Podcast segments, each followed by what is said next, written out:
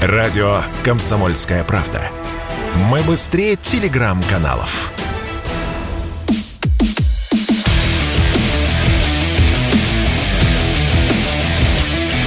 Программа с непримиримой позицией. Утренний Мардан. И снова здравствуйте, и снова в эфире радио «Комсомольская правда». Я Сергей Мордан, к нам присоединяется великий Михаил Хазин, экономист. Михаил Леонидович, здрасте. Здрасте. Рада вас видеть и слышать. А давайте начнем с нового пакета санкций. Объясните.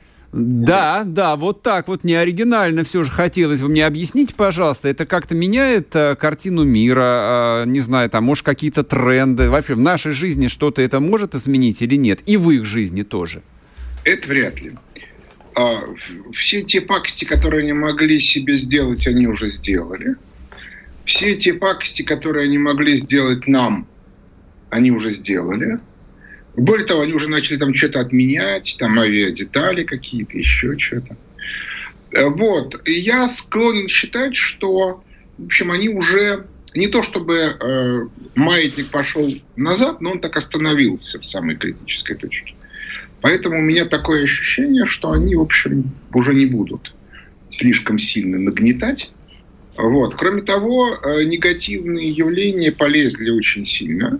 Прежде всего, как мы видим, как это премьера пад в большом количестве, и он не случайный. Дело в том, что а, устройство власти на Западе в том числе, вот желающие могут изучить книжку «Лестница в небо» нашу, а, оно устроено так.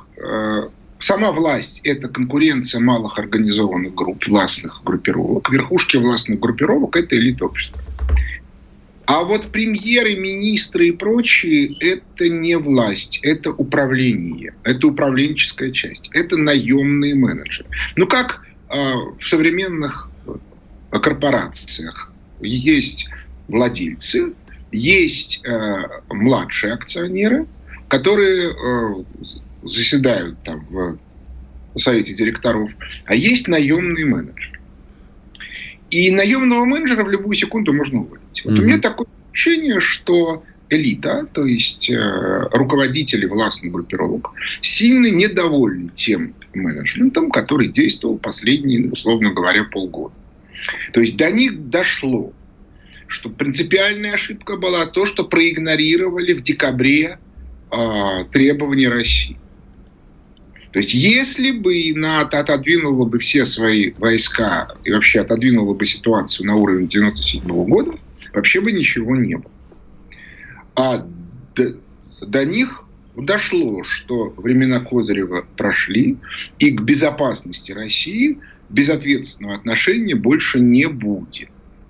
И, наконец, до них дошло третье, что при всем желании ограничить Россию. Отметим, что идея эта для Западной Европы старая. Еще Наполеон Бонапарт пытался организовать, если вы помните, континентальную, континентальную блокаду, да. И более того, формальным поводом для того, чтобы э, начать вторжение в Россию в 1812 году было именно желание принудить Александра Первого стать, участвовать в континентальной блокаде. Кстати, в этом смысле очень интересно, что его отец Павел I, который, по всей видимости, был сильно более талантливый государственный деятель, как раз был склонен в этой части дружить с Наполеоном против Англии, чем с Англией против Наполеона. Но это уже такие исторические байки. Так вот, фокус в том, что не получилось. Причем не получилось сразу по двум направлениям. Направление первое а, негативная для России реакция на санкционную войну оказалась значительно менее сильной, чем они хотели. А негативная реакция экономики их на санкционную войну оказалась много выше, чем они ожидали. И в результате Э, стало понятно, что надо что-то менять. Поскольку у них там, простите за неприличное слово, демократическая система управления, то просто так убрать Васю и поставить Петю невозможно. Надо э, провести так называемые выборы, то есть имитацию народного влияния на процесс. Ну вот они будут имитировать, значит, как уже было сказано утром сегодня, в Италии выборы будут в сентябре месяце, 25 сентября, кажется. Вот, но вы сами понимаете, э, это еще два с лишним месяца, ну просто два месяца, да, с небольшим. И за эти два месяца еще целая куча разных неприятностей произойдет, а кто за это будет отвечать? То есть, в общем и целом, можно сказать следующее, что э, картина для современного Запада, но она и была негативной, поскольку кризис никуда не делся, кризис продолжается, но ведут они себя примерно так. Вы заболели, у, у вас ангина, а вы пошли в маечке и, значит, в таких вот летних тапочках играть в снежки. Ну, то есть это, конечно, можно, но закончится это плохо. Ну вот, что делать? Вопрос по поводу газа. Вот э, я понял, что они э, решили стрельнуть себе в голову из травматического пистолета. Оказалось не просто больно, а, в общем, э, смертельно опасно. Тем не менее, а вот когда началась вот эта истерия вокруг турбин, отправленных в Канаду, а многие, значит, стали потирать руки и говорить, ну, сейчас мы им вжарим. Значит, сейчас Путин дернет стоп-кран, и газ кончится прямо сейчас летом, когда у них там плюс 40, и электроэнергию для кондиционеров тоже из чего-то надо вырабатывать. Ничего не произошло. Турбина, в общем, из Канады отправилась, доехала до Германии, и я думаю, что, в общем, ну, сейчас более-менее на каком-то уровне поставки газа нормализуются. А патриоты беспокоятся, что мы упускаем редкую возможность, когда Евросоюз можно поставить на колени и оставить их газовые хранилища пустыми. Знаете, я бы к таким вот профессиональным патриотам относился с некоторой настороженностью. Есть у меня гипотеза, что Владимир Владимирович Путин верховный главнокомандующий. Больше, тоже, больше патриот, чем профессиональные патриоты. Что он тоже к ним относится с некоторой опаской. Да-да-да. Знаете, люди, которые свети Папы Римского, знаете, вот Путин патриот. Более того, никто же этого не заметил, как обычно, потому что это никто не объясняет. Путин на прошлой неделе, у нас сегодня пятница, на этой неделе, да, выиграл, закрыл Южный фронт. Ну, потенциальный, да, за Кавказье, там, Каспийское море, еще чего-то. Потому угу. что фактически он в Тегеране договорился на троих э, с Ираном и Турцией о правилах игры в Закавказье. И по этим правилам Турция больше разжигать там ничего не будет у нас. Ну, разумеется, это гипотеза, но под ней есть серьезные основания. Иначе ничем невозможно объяснить визит э, Эрдогана туда. Поймите, Эрдоган, э, он как бы из себя строит султана. И приехать на встречу Раиси и Путин, где Раиси хозяин, Путин, ну... Дорогой гость. Дорогой гость. А он кто? А он, значит, третий. Поэтому то, что он туда приехал, это означает, что вещи, которые он хотел обсуждать, очень важны. Я могу вам сказать, что они обсуждали. Они обсуждали правила поведения на Ближнем Востоке. Фактически евразийская система разделения труда, валютная зона посткризисная, сформирована, потому что общее количество потребителей, которых должно быть где-то полмиллиарда, мы с их помощью набираем. А, и по этой причине считает, что Путин не патриот, это смешно. Но вот представьте себе на секундочку, что Путин играет с той самой элитой, которую мы не видим. Ну, точнее сказать, увидеть ее можно, но только при условии, что вы не читаете газет. Потому что газеты как раз демонстрируют, что главное это министры, депутаты, премьер-министры, то есть уровень управления. Ну, ну вот я про этому поводу опять-таки ссылаюсь на лестницу в небо.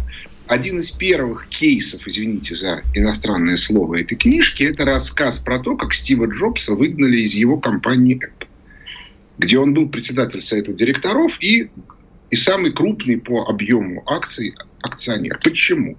А потому что он провел IPO, и компания уже де-факто принадлежала Рокфеллеру. И Рокфеллеры решили, что Джобс ведет себя неправильно. Его выкинули. При этом никто об этом ничего не знал. Вот, вот в этом весь фокус. Да, люди, которые принимают решения, они совершенно не заинтересованы, чтобы все знали, как они принимают решения и почему они принимают решения. По этой э, причине э, вы не увидите э, вот эту картинку, как это надо каждый раз вычислять. Это можно вычислить.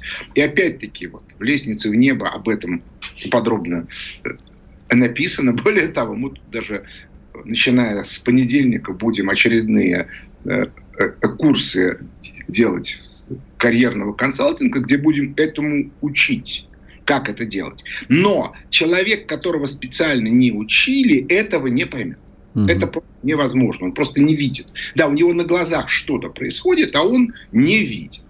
Так вот, а, весь фокус состоит в том, что, скорее всего, это гипотеза, я, я в этом не уверен. Вот эти самые элиты европейские приняли решение, что надо менять политику. Это будет длительный процесс. Да. Михаил Леонидович, я вас прерву на одну минуту, мы уйдем сейчас на новости, вернемся и продолжим. Экономист Михаил Хазин с нами, не уходите. Спорткп.ру О спорте, как о жизни.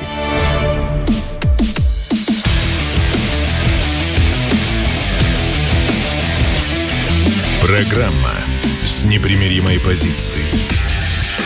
Утренний Мардан. И снова здравствуйте, и снова в эфире радио «Комсомольская правда». Я Сергей Мардан и Михаил Хазин, экономист. Михаил Леонидович, прошу вас, вот а, тут люди в чате напоминают вам, что вы таки ответьте на вопрос, зачем а, мы им газ поставляем врагам, у нас же война вот. идет. Я вам говорю, при, представьте себе, что Путин разговаривает с элитой. Ему эти исполнители принципиальной роли не играют. Он видит, что элиты готовы пойти на удобные нам договоренности. Зачем же он будет этим элитам строить пакости?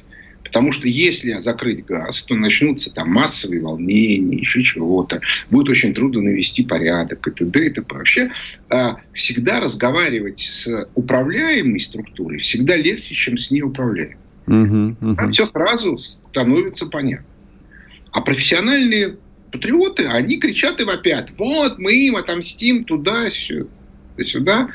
Э, я думаю, что в этом месте Владимир Владимирович э, соблюдает правила некоторого старого лимерика, который э, на русский язык приведен в виде анекдота. Сейчас мы медленно-медленно спустимся с горы. Угу. И полюбим все стадо. И полюбим все стадо, да. Вот, а спешить не надо. И поэтому, но, но, а потом, вы понимаете, э, у профессиональных патриотов, как и у профессиональных русофобов и всех прочих, у них идеология идет впереди мозгов.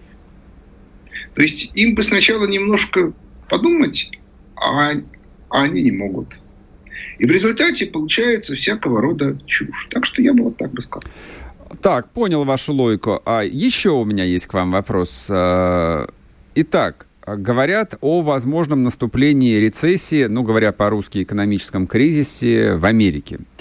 То же самое говорят применительно к Европе, но причем к Европе используются такие, ну, совсем какие-то там э, метафоры, да, крайние. С вашей точки зрения, кто первый-то, значит, свалится вот в эту яму и у кого больше шансов выстоять? И, соответственно, вот исходя из того, что вы в предыдущей э, части ответили, что России нужен э, управляемый, там, ну, как-то, в общем, дышащий западный мир, мы заинтересованы в том, чтобы они похоронили себя или нет?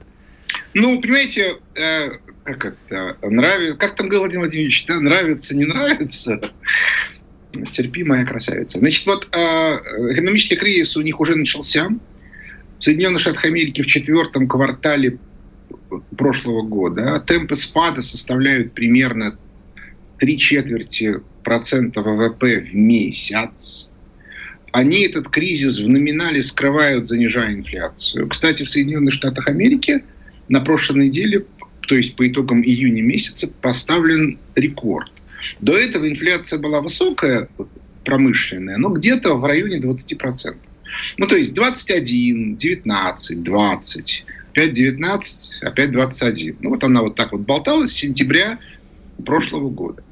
Обращаю внимание, речь идет о промышленной инфляции в целом, а не об индексе PPI, чтобы потом там никто не тыкал пальцем. Индекс PPI касается только конечных продуктов технологической цепочки. Угу. Я говорю о совокупной инфляции по промышленным товарам. Значит, а, и вот вам картинка. Она в июне месяце стала равна 23 целых чем-то там с копейками. Впервые а, превышен пик конца 70-х. Напомню, и сейчас пик э, максимальный, который был выше, был только в 1947 году. Напоминаю, что для того, чтобы выйти из кризиса 70-х, тогдашний руководитель ФРС Пол Воркер Пол Волкер поднял ставку до 20%. Угу, угу. Сегодня ставка сильно меньше. Но сегодня поднимать ставку нельзя, потому что накопилось сильно больше долгов. То есть, если сегодня поднять ставку до 20%, то рухнут и финансовые рынки, в том числе фондовый, и, соответственно, начнется массовый... Начнется выпрыгивание из, из окон небоскребов. Ну, в 30-е годы никто не выпрыгивал, это городские Легенды, да. Да. Вот э, в Евросоюзе все тоже плохо, и даже хуже. Например, промышленная инфляция в Германии по итогам по-моему, мая месяца составляла или, или июня, сейчас уже не помню точно, 35%. А, я могу сказать точно, по итогам июня она составляет, по официальным данным, 33%. То есть э, экономика падает, а любой промышленный актив за год теряет треть своей цены. В этой ситуации нравится нам это, не нравится. Мы заинтересованы в том, чтобы там ситуация была управляемая, чтобы было с кем разговаривать. И поэтому мы рады, что уходит вот эта элита, потому что она не договороспособна, она как это, не в себе. А, придут, а придет новая управленческая элита, которая будет с нами разговаривать. И уже мы видим, да, уже идут разные утечки, разные экспертные заключения, ну и так, то типа вот уже пора туда-сюда. Если говорить о стратегии, то уже все понятно. Да? Украину нам отдают, никто ее защищать не будет. А другое дело, что да, все не против, чтобы мы немножко помучились, поскольку э, Путин победитель, это вообще ужас, ужас, ужас с переговорной э, точки зрения. Все, кто надо, то есть элита, они прекрасно знают, что Путин э, переговорщик выдающийся и при этом очень хороший стратег. Вот. И по этой причине они очень были бы заинтересованы в том, чтобы мы начали переговоры с ним до завершения операции на Украине. Потому что в этом случае, ну, как бы, и им будет чуть полегче. Не сильно легче, потому что Путин если вы его послушаете, то вы это увидите, отлично себе отдает отчет в том, что происходит на Западе. Отметим, что официальный Запад этого не понимает и не знает. У них нет экономической теории. У нас она есть, а у них ее нет. Вот. Если говорить о, о, о том, что и как происходит, ну вот я каждую неделю пишу обзоры макроэкономические фонда Хазина, вот завтра выйдет очередной. И картинка там, ну тут это нужно смотреть на цифры, да, потому что вот я вам одну привел, да, инфляция в, Германии 33%. А так можно смотреть все. Францию, Италию, Великобританию, Соединенные Штаты Америки. Если вы это не, не смотрите каждую неделю, вы себе просто не представляете, что там происходит. Это, это нужно сравнивать. Mm-hmm. И поэтому картинка выглядит ну, крайне мрачно. И в этом смысле, э, хотя все считают, что вот чем дольше тянется операция, тем хуже для России, на самом деле это не так. Потому что чем дольше тянется операция, тем больше на Западе понимают всю безнадежность своей ситуации. Потому что в нашей стране, вот ведь, ведь недаром их пропаганда все время говорит, что у нас там ужас, пустые прилавки, еще чего-то. Я прошу прощения. Тут, я тут в Крыму сейчас, да, я вот уже, к сожалению, отпуск заканчивается. Но меня совершенно потрясло цены на овощи в Крыму ниже, чем в Москве и чем были в прошлом году, раза в три. Да вы что? Так, про про проиллюстрируйте, пожалуйста. Огурцы, да, тем, тема же такая живая. Огурцы 30 рублей. Отлично. Килограмм. а помидоры от 35 до 50. Обалдеть можно. Я не шучу. То есть местные перекупщики плачут, ничего не могут сделать. Такого, там, такого никогда не было в Крыму. Там цены были как в Москве. При, приезжайте, не Так, а персики почем? Абрикос почем местный? Ну, тоже очень, очень низкий. Понятно. Я сейчас абрикосы и, и персики не скажу. То есть они, конечно, там разрыв не такой, но тоже все дешевле по существу. Э, я хотел бы вернуться к теме э, вот экономического кризиса в Европе, ну и в Америке, да, куча, которого лично я очень жду. А как вы думаете, может повториться такая же история, как была в начале 30-х, когда, соответственно, вот Америка корчилась э, в кризисе, и поэтому вот везла и везла и везла там заводы десятками и сотнями, и с радостью их тут строила для коммунистов, и обучала инженеров, мастеров. Повторится это или нет? Ну, те, а, те, а теоретически да, потому что кризис, который уже начался, я уже говорил в декабре прошлого года, это полный аналог кризиса, который был в 1930-1932 годах, по итогам которого началась Великая депрессия. Сейчас, поскольку и структурные разрывы больше, и э, финансовые рынки больше, то спад будет длиться где-то 5-8 лет. Не три года, как тогда, ну, чуть меньше, трех лет. Тогда кризис начался в марте 30-го, а закончился где-то к концу 32-го года. А, то есть это будет длиться лет пять. Вот он начался в декабре прошлого года, значит, считайте, где-то к 26-му году, может быть, можно ожидать, что все это, весь этот кошмар закончится. Мы единственный регион мира, который на этом фоне этого спада может расти, потому что мы недоинвестированная экономика, в отличие от них. Угу. А, но для этого надо отказаться от либеральных методов управления экономикой. То есть надо изменить кредитно-денежную политику в первую очередь, а, надо изменить а, налоговую политику, надо изменить валютную политику, а, ну, немножко изменить бюджетную политику, потому что частично ее уже начали менять в лучшую сторону. Это вот Мишустин этим занимается. И все заколосится. Чтобы получать еще больше информации и эксклюзивных материалов, присоединяйтесь к радио «Комсомольская правда» в соцсетях. В отечественных социальных сетях. Смотрите новые выпуски на Рутьюбе, читайте телеграм-канал, добавляйтесь в друзья ВКонтакте, подписывайтесь, смотрите и слушайте. Радио «Комсомольская правда». Самая оперативная и проверенная информация в эфире и соцсетях.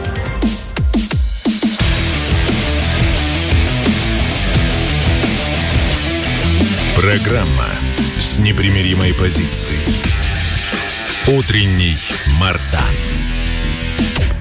И снова здравствуйте, и снова в эфире радио «Комсомольская правда». Я Сергей Мордан, отвечаю на ваши пожелания. Пригласите, пожалуйста, Михаила Хазина в вашу новую программу. Обязательно, друзья мои. Вот а, после эфира а, все непременно позвонил Михаилу Леонидовичу, приглашу его в одну из ближайших программ. Каких программ? Да, внимание, оно, минутка рекламы. Во вторник выйдет новая программа «Самые главные экономические новости недели». Называться программа будет «Русский доллар». Пока вы можете подписаться на одноименный телеграм-канал где только про экономику, только про бизнес. Там никакой политики, никакой войны. То есть вот а, про это все в других а, местах, пожалуйста. Так, ну вернемся к войне. Вот, к войне, которая происходит здесь, внутри, внутри России. Даже не знаю, как подступиться, чтобы не сорваться на, на мат, то, что называется, на крик. Ну, попробую. Итак, история из э, города Новосибирска. История из Сибири. Депутат Горсовета Новосибирска, женщина по имени Хельга Пирогова, да, это не шутка, написала а, комментарий к новости о гибели российских солдат на Украине. Я процитирую.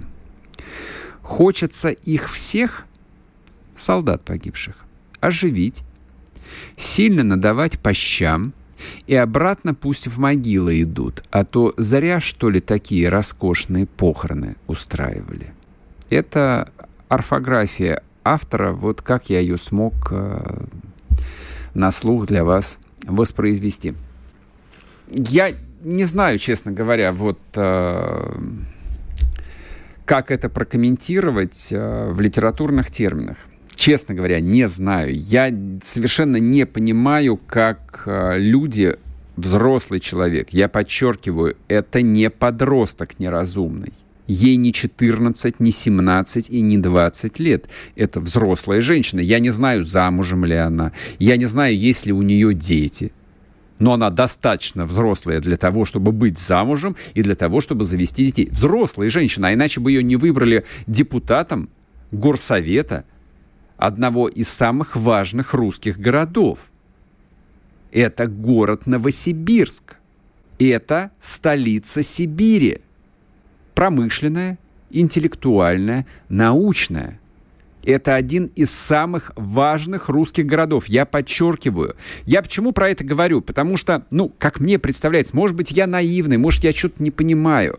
Но а, вот когда мы говорим о таких городах, как Москва, Петербург, Владивосток, Новосибирск, мы имеем а, в голове мысль, вот такую галочку о том, что это очень важный город. Все города важны, все там э, русские села важны, все. Но есть особые места. И по идее там с особой тщательностью отбираются и чиновники, которые там руководят и городским, и областным хозяйством, но и в органы местной законодательной власти тоже, в общем, людей не набирают по объявлению-то из интернета ну, демократия же, она, в общем, гарантирует какой-то отбор, как мне всегда представлялось. То есть вот в рамках демократии за там, кандидатов депутаты в том числе люди же голосуют взрослые, совершеннолетние, отдающие себе отчет, за кого они голосуют. Хотя это не так, конечно же. Вот почему современная, вот эта вот представительная избирательная демократия, это система власти, которая, ну, как бы вам сказать, себя немножечко так за последние лет э, сто дискредитировала. А иначе чем объяснить, что а, вот в депутаты выбрали женщину по имени, повторю, запомните, ее зовут Хельга Пирогова, которая вот это вот пишет не просто про солдат, не просто там про военную кампанию, которую мы ведем, она пишет про погибших солдат. Она пишет про погибших солдат. Вот эти вот грязные, мерзкие слова.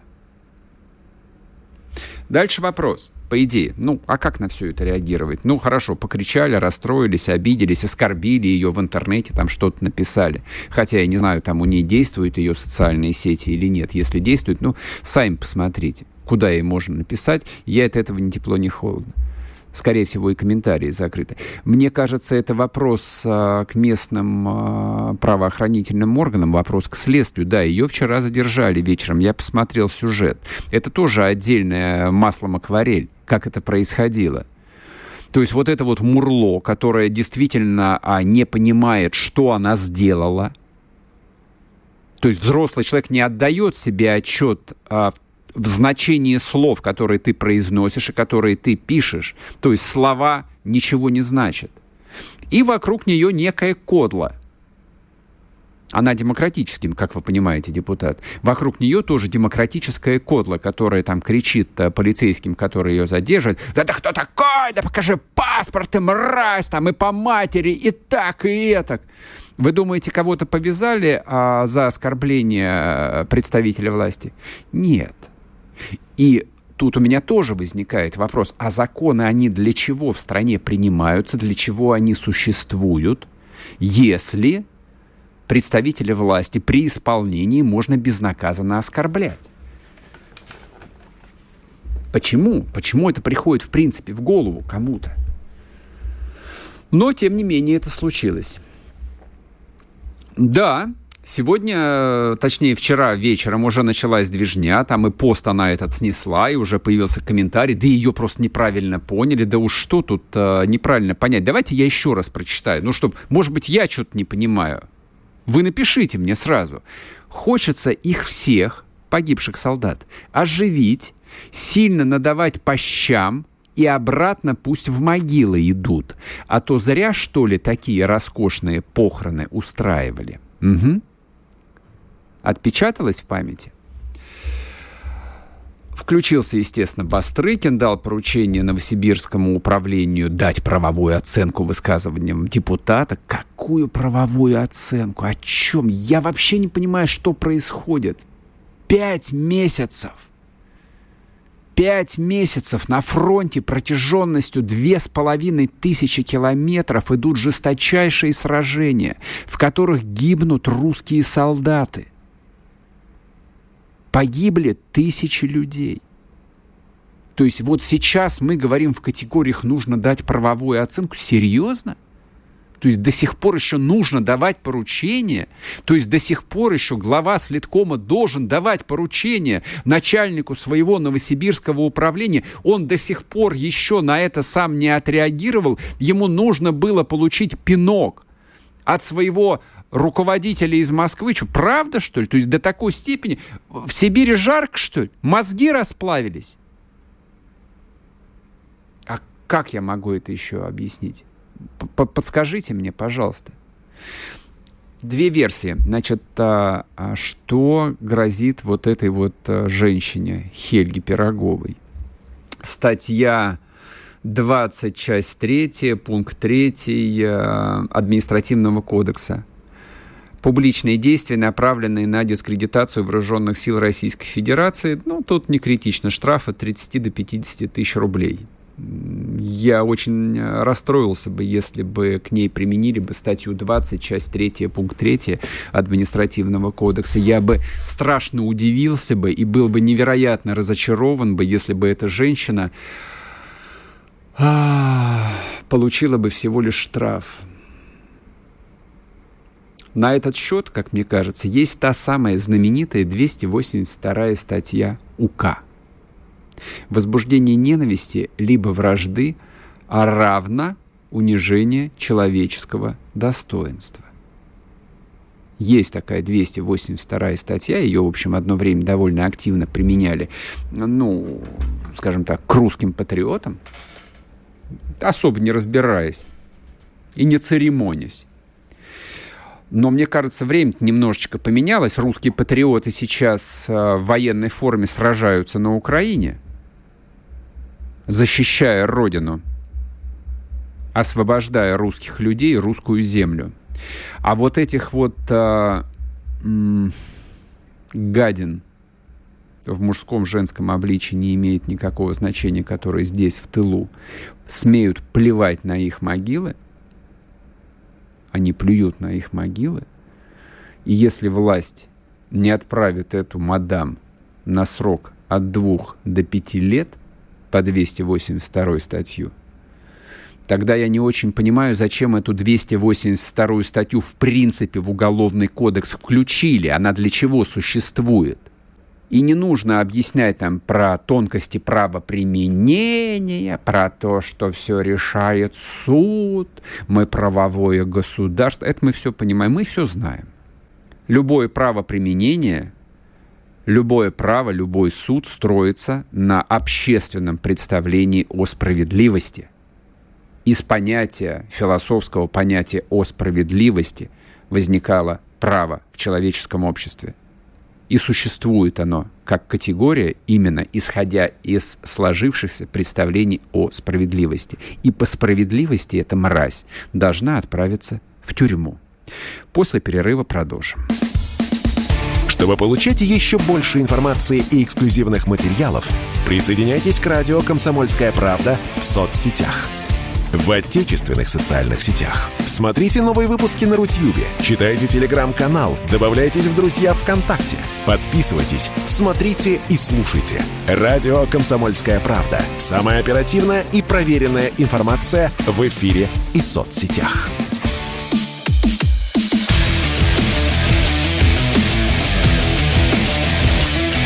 Программа с непримиримой позицией. Утренний Мардан. И снова здравствуйте, и снова в эфире радио «Комсомольская правда». Я Сергей Мардан. Идет трансляция на YouTube-канале Мардан 2.0. Если вы еще не подписались, ну так подписывайтесь, наконец. Что же вы ждете-то? А, по поводу последней темы а, спрашивает зритель меня, А избиратели слепые были, что ли, отдав голоса за Пирогову? Я вам отвечу. Давайте я вам отвечу. Да, избиратели слепые. Я же поэтому и говорил об этом, что избирательная система, так называемая представительная демократия, особенно в условиях информационного мира, информационной среды, где манипулировать людьми проще простого. Вы уж поверьте мне, пожалуйста, я знаю, о чем я говорю. Да, избиратели слепые. Э, и за эту мадам э, по имени Хельга голосовали Бинго, бинго, бинго, бинго. Сейчас прозвучит бинго в рамках умного голосования. Да, за нее агитировал а, вот этот вот белоглазый а, человек, который нынче сидит в Владимирской колонии, товарищ Навальный. В рамках умного голосования за нее отдавали голоса. Поэтому вот эти вот избиратели новосибирские, которые за нее голосовали, они не за нее голосовали, они голосовали против проклятого режима за честного демократического человека. Вот они сегодня пусть себе зададут вопрос. Ну как? Счастливы? Рады? Правильно отдали свой голос за хорошего человека? Не стыдно вам?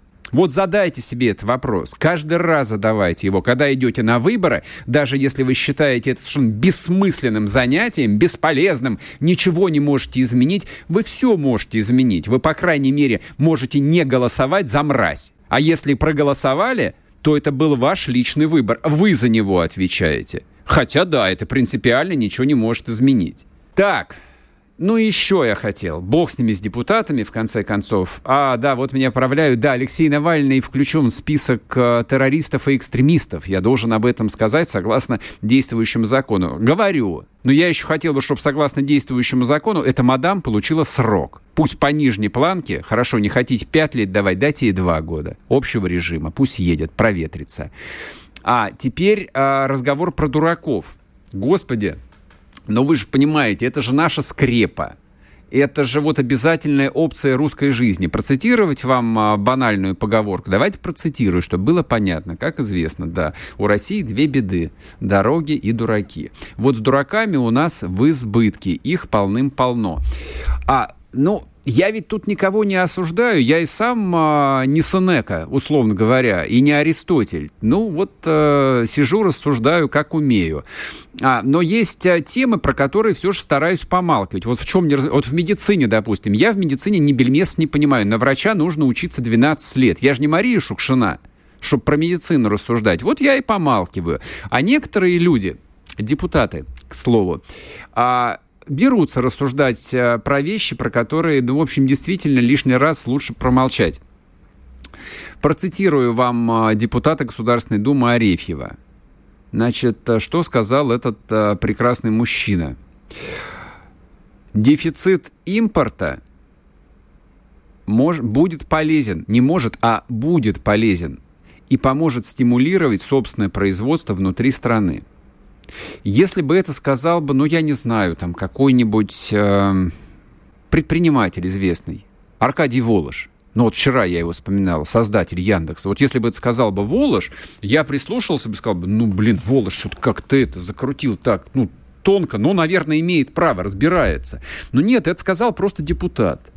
Каким образом дефицит может а, быть полезен и поможет стимулировать производство внутри страны. Вот каким образом? Скорее всего, человек довольно а, взрослый и помнит а, начало 90-х. Даже если он не помнит, вы помните. Помните вот этот вот, ну, соответственно, еще советский и постсоветский дефицит? Наверное, помните.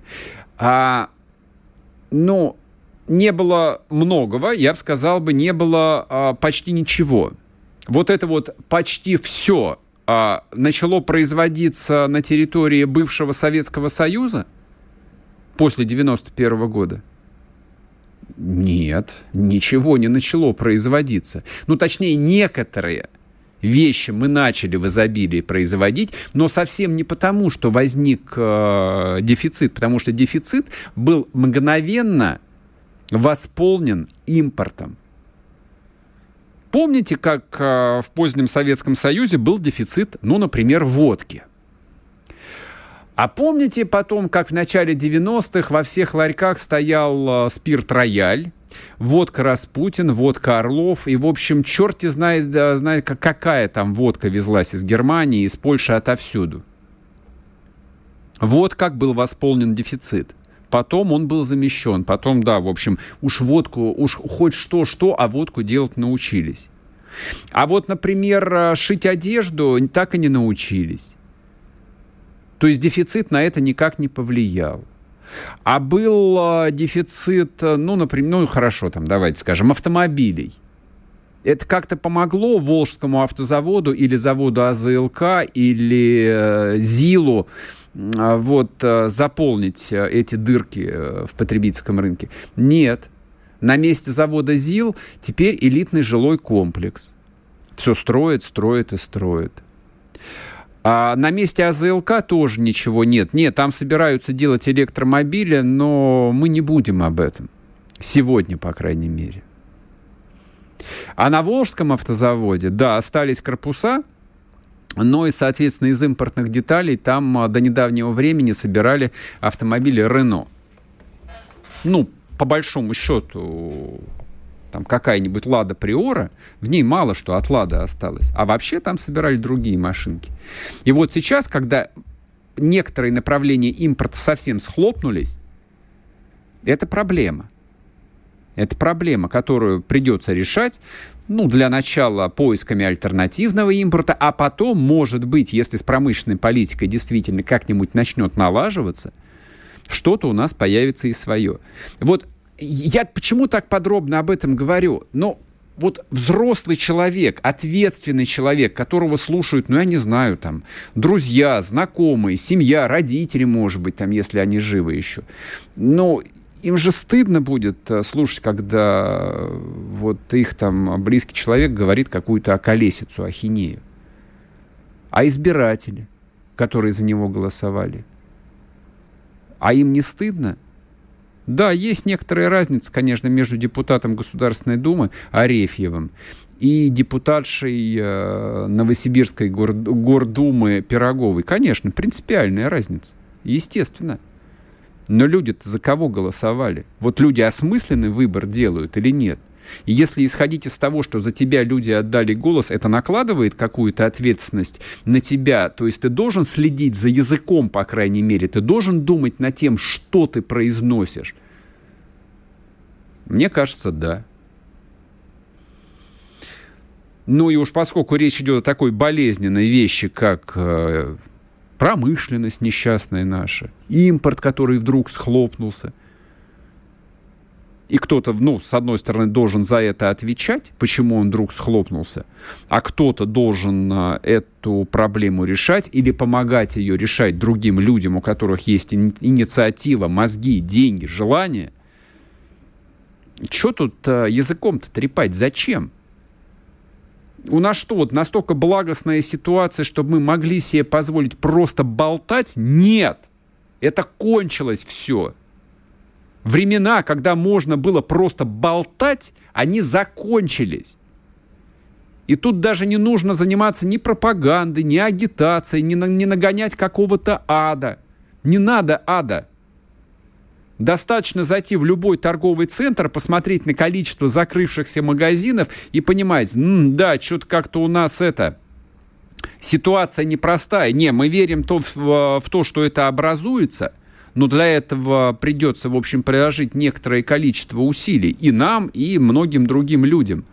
И по поводу импорта я все же хотел бы еще, а, ну так вот, предметно сказать. Все, оставим в покое депутата. А у нас же есть целый э, вице-премьер Мантуров. Человек сложной биографии, сложной судьбы. Единственное, с чем у него все в порядке, это с личным богатством. Это хорошо. Хотелось бы, чтобы, в общем, как-то вот он свои способности реализовал бы и на профессиональном поприще, чтобы и у нас так прибавилось бы. Значит, что сказал Мантуров, который теперь отвечает за импортозамещение, но он сохраняет должность министра промышленности и торговли. Он сказал следующее, о том, что параллельный импорт будет э, прекращен, как только значит, что-то начнет производиться. Это что начнет производиться? Параллельный импорт, который был введен в России в том числе во многом стараниями Мантурова, а способствовал только одному – набиванию карманов, монополизму производителей крупных. И сейчас многие эти крупные производители западные кинули нас просто циничной самой форме. Мне кажется, самое время вообще отказаться от этого понятия и разрешить любой импорт в страну, вообще любой импорт в страну. Кто хочет, пусть тот и заводит. Пока что в головах у некоторых и у депутатов, и у министров, и даже у вице-премьеров мало что меняется, к сожалению. Но будем за этим следить. Услышимся в понедельник. Хороших вам выходных. Я вас всех сердечно обнимаю. Пока. Чтобы получать еще больше информации и эксклюзивных материалов, присоединяйтесь к радио «Комсомольская правда» в соцсетях в отечественных социальных сетях. Смотрите новые выпуски на Рутьюбе, читайте телеграм-канал, добавляйтесь в друзья ВКонтакте, подписывайтесь, смотрите и слушайте. Радио «Комсомольская правда». Самая оперативная и проверенная информация в эфире и соцсетях.